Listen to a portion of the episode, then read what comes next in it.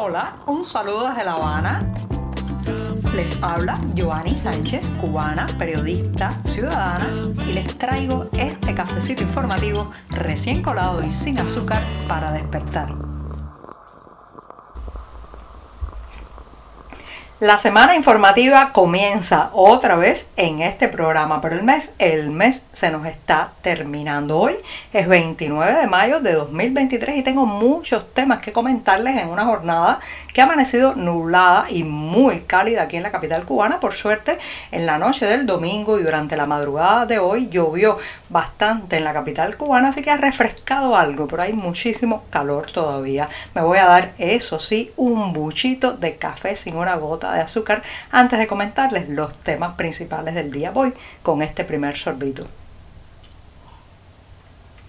Después de este cafecito amargo, les comento que hay algo que es afín, común a muchos de estos regímenes autoritarios y de estos líderes que se creen mesías salvadores de naciones y es eh, centrar todas sus energías, todas sus promesas, digamos todos sus planes futuros en una solución. Sí, encontrar algo así que solucione todos los problemas, que sea el abracadabra, la varita mágica para sacar al país del subdesarrollo, mejorar la economía, eh, digamos también beneficiar en la salud a los ciudadanos y todo, todo, y además alimentarlos. Una de esas soluciones cuasi mágicas, las, de las últimas obsesiones de Fidel Castro antes de morir fue la moringa, sí, la moringa, un árbol procedente de la India que tiene propiedades medicinales, eso nadie lo duda, pero que fueron sobrevaloradas, eh, digamos, eh, amplificadas dentro de la isla para eh, levantarnos un espejismo, el espejismo de que ahora sí, al doblar de la esquina, está ese producto que va a solucionar todas las carencias, que vamos a lograr aliviar los problemas del día a día y además convertirnos en una potencia exportadora de moringa. Bueno, pues déjenme decirles que esa de las últimas obsesiones de Fidel Castro sigue vigente en Cuba y ahora se acaba de inaugurar este sábado la primera planta procesadora de eh, moringa en polvo. Esto está ubicado en la Sierpe Santi Espíritus. Se trata de un complejo agroindustrial que tiene una capacidad para procesar hasta 20 toneladas anuales de polvo de moringa. No es que yo dude,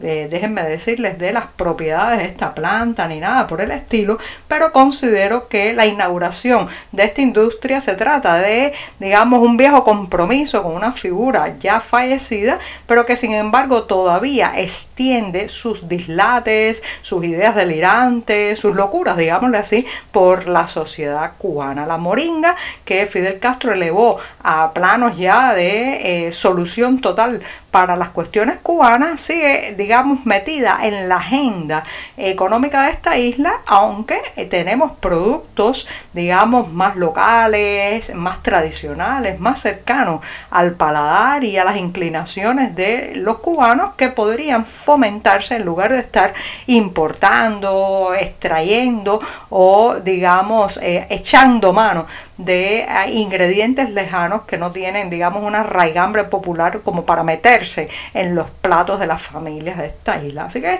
inauguran una planta de moringa mientras la zafra azucarera va en picada, mientras ya prácticamente no hay producción, por ejemplo, de carne de cerdo, de huevos, eh, prácticamente tampoco quedan granjas avícolas en el país y todo eso, bueno, pues se enmascara poniendo el foco en un producto semimágico que va a sacarnos las castañas del fuego. Mientras la economía cubana siga, eh, digamos, eh, centrándose en este tipo de dislates, siga impulsada por el motor de la locura gubernamental, bueno, pues no vamos a llegar a ninguna parte.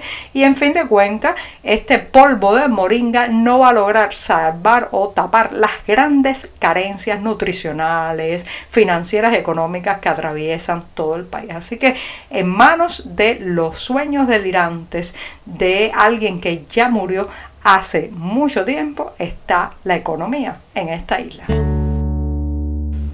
Este domingo fue una jornada electoral en varios puntos del planeta. Tuvieron lugar las elecciones presidenciales en Turquía, las elecciones autonómicas en España y en Cuba. En Cuba las supuestas elecciones para designar a los gobernadores y vicegobernadores de las 15 provincias del país. Sí, se trata de una lista que fue ratificada, una lista confeccionada allá arriba, por allá arriba, y que bueno, pues fue ratificada, confirmado cada uno de los nombres en los cargos para los que se tenía pensado que fueran designados. Así que ya saben, no hubo sorpresas en las elecciones cubanas y hay algunos detalles que contrastan muy evidentemente con los procesos electorales en otros países. Por ejemplo, nadie se congregó a las afueras de la casa o la sede principal del gobernador de La Habana a aplaudir o increpar a esta persona por haber sido elegida o ratificada.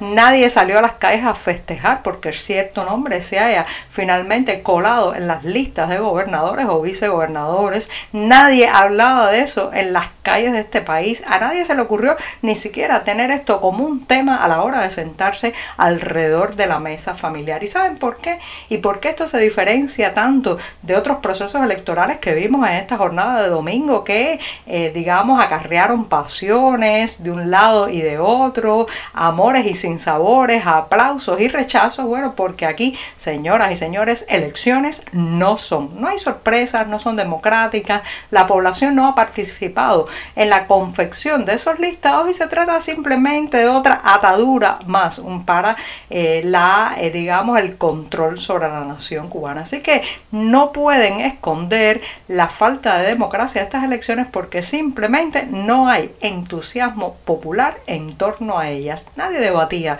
nadie discutía, nadie le ponía corazón a unas elecciones más que amañadas.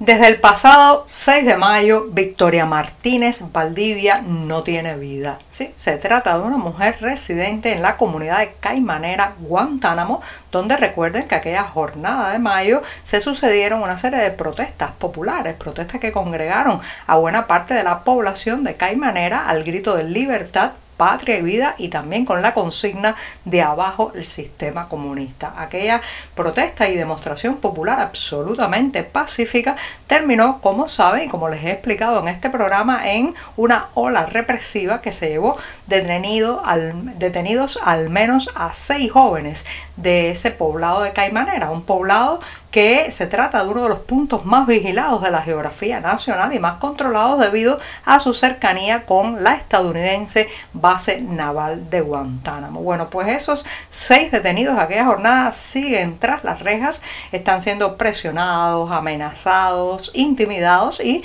supuestamente se les está procesando por el delito de escándalo público y algunos de ellos también están acusados de resistencia al arresto. Todo esto según esta madre, Victoria Martínez Valdivia, que tiene a dos de sus hijos en esa situación, uno de ellos Felipe Octavio Correas Martínez de solo 26 años y el otro Luis Miguel Alarcón Martínez de 32, pues según esta madre se trata de una detención, un arresto absolutamente injusto, pues hay pruebas documentales bastante numerosas de que sus hijos solamente protestaron de manera pacífica, incluso con el respaldo popular de la gente harta de la miseria, harta del hambre, harta de la falta de recursos, pero harta también de la falta de libertad. Y no solamente se trata de un arresto, digamos, injusto y arbitrario, sino que las condiciones carcelarias son pésimas.